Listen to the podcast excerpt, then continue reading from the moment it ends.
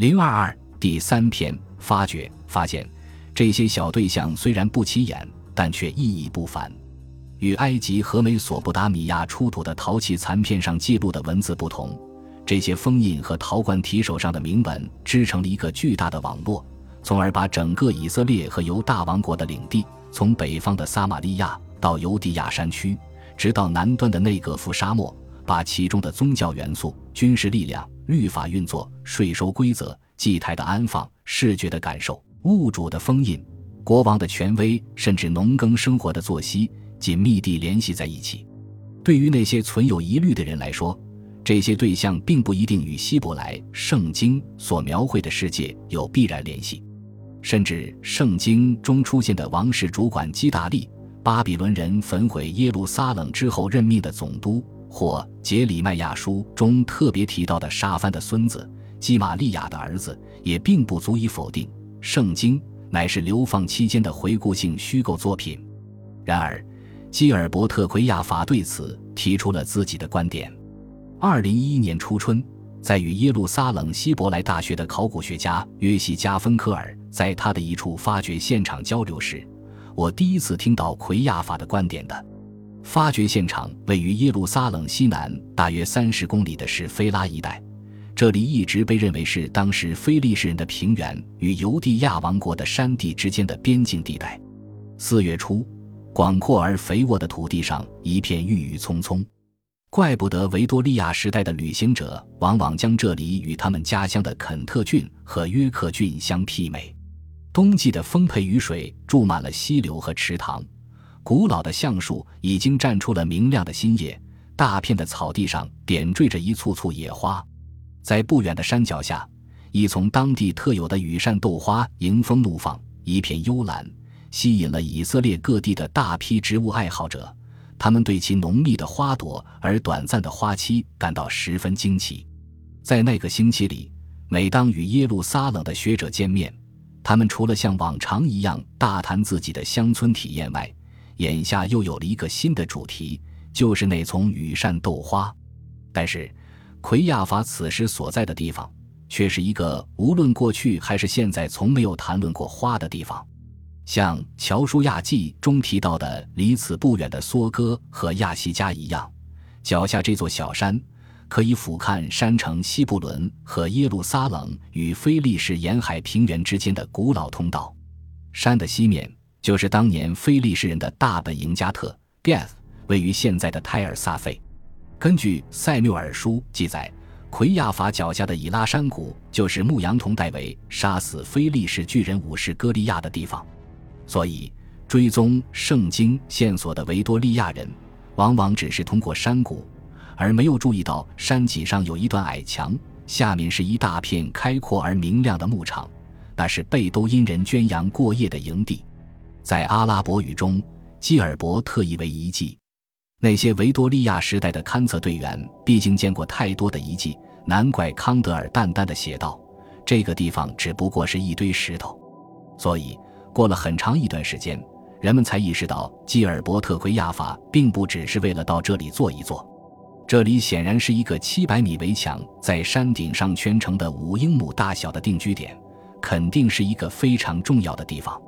但是。墙体所用的石块尺寸相对较小，由此可以看出，这应该是公元前四世纪末至前两世纪希腊化时期的建筑风格。指导加芬克尔的一个学生萨尔加诺尔于二零零三年对该遗址进行勘测之后，人们才注意到墙体上部与下部的石块在尺寸上有明显差别。掩藏在高高的茅草后面的墙基部分所用的石块要大得多。所以，显然很早就有人在这里居住过。将茅草清除掉之后，可以发现墙基石块的尺寸十分惊人，有些长达三米，最大的竟有五吨重。搬运如此巨大的石块，无疑需要大量的人力，并非这个孤立的农村所能办到的。还好，在这个考古学家所谓的蛮石层之下，就是坚固的基岩，所以。与其他地方的建筑大多经历过居住和被破坏阶段不同，这个地方在建成后曾有人住过，但不知什么原因突然被废弃了。在希腊文化最兴盛的时期，又有人搬了进来。在断代问题上，显然没有人为造假的迹象。开始于2007年的发掘结果表明，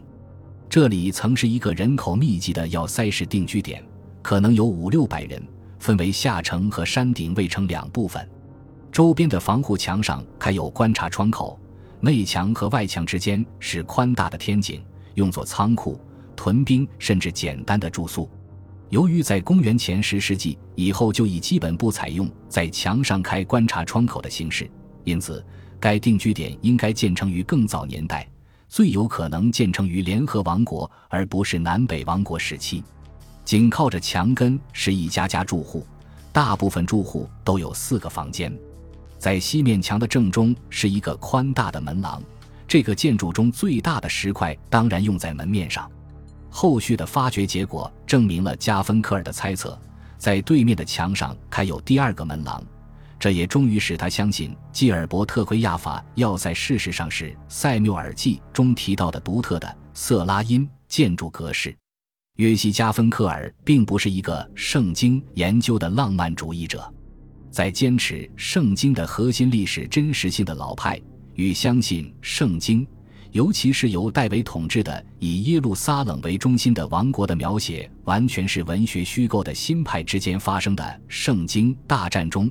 约西并不认为自己是一个新兵。我并不是什么信徒。在一年后再次见面时，他对我抗议道：“圣经是真是假和我没有关系。”我只关注我面前的东西。然而，无论他喜欢与否，加芬科尔已经迈进了交叉火力区，因为在以拉要塞发掘之前，他的专长是旧石器和新石器时代史。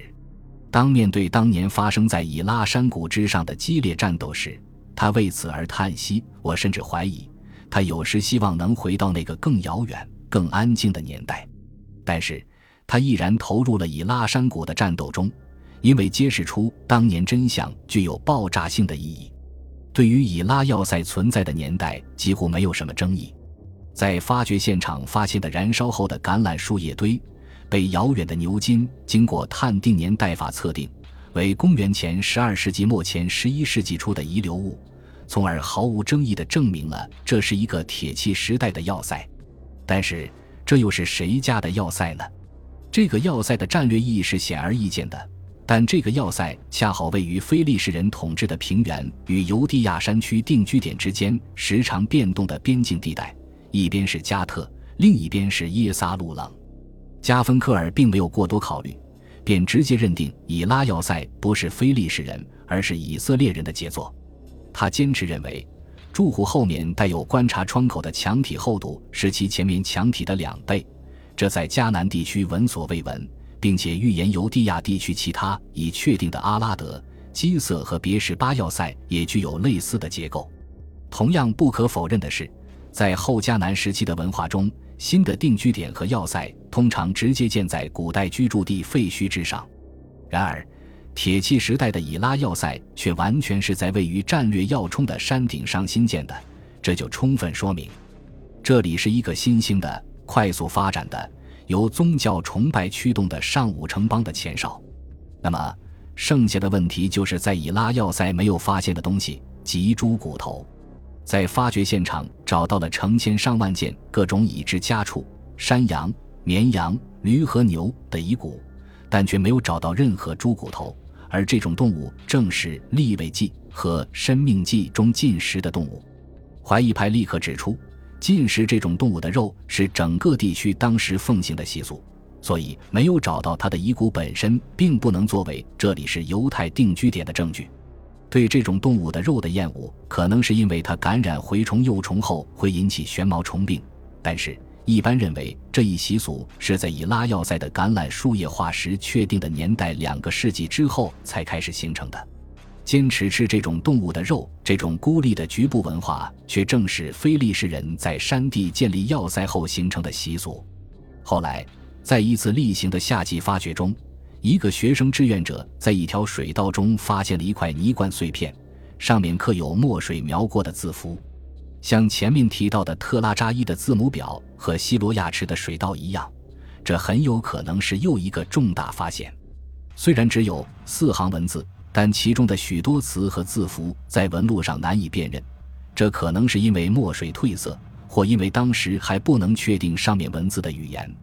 这些字符或许是原始的腓尼基文，古希伯来文就是由这种字母文字发展形成的，或许只是希伯来文的早期形式。在年代上，也正是犹地亚王国统治下的施菲拉开展识字运动的时期。考虑到在年代上稍早一些的特拉扎伊字母表，这些证据足以证明识字运动中在耶路撒冷西部腹地兴起的文士写作风气，几乎肯定要早于现在公认的年代。本集播放完毕，感谢您的收听，喜欢请订阅加关注，主页有更多精彩内容。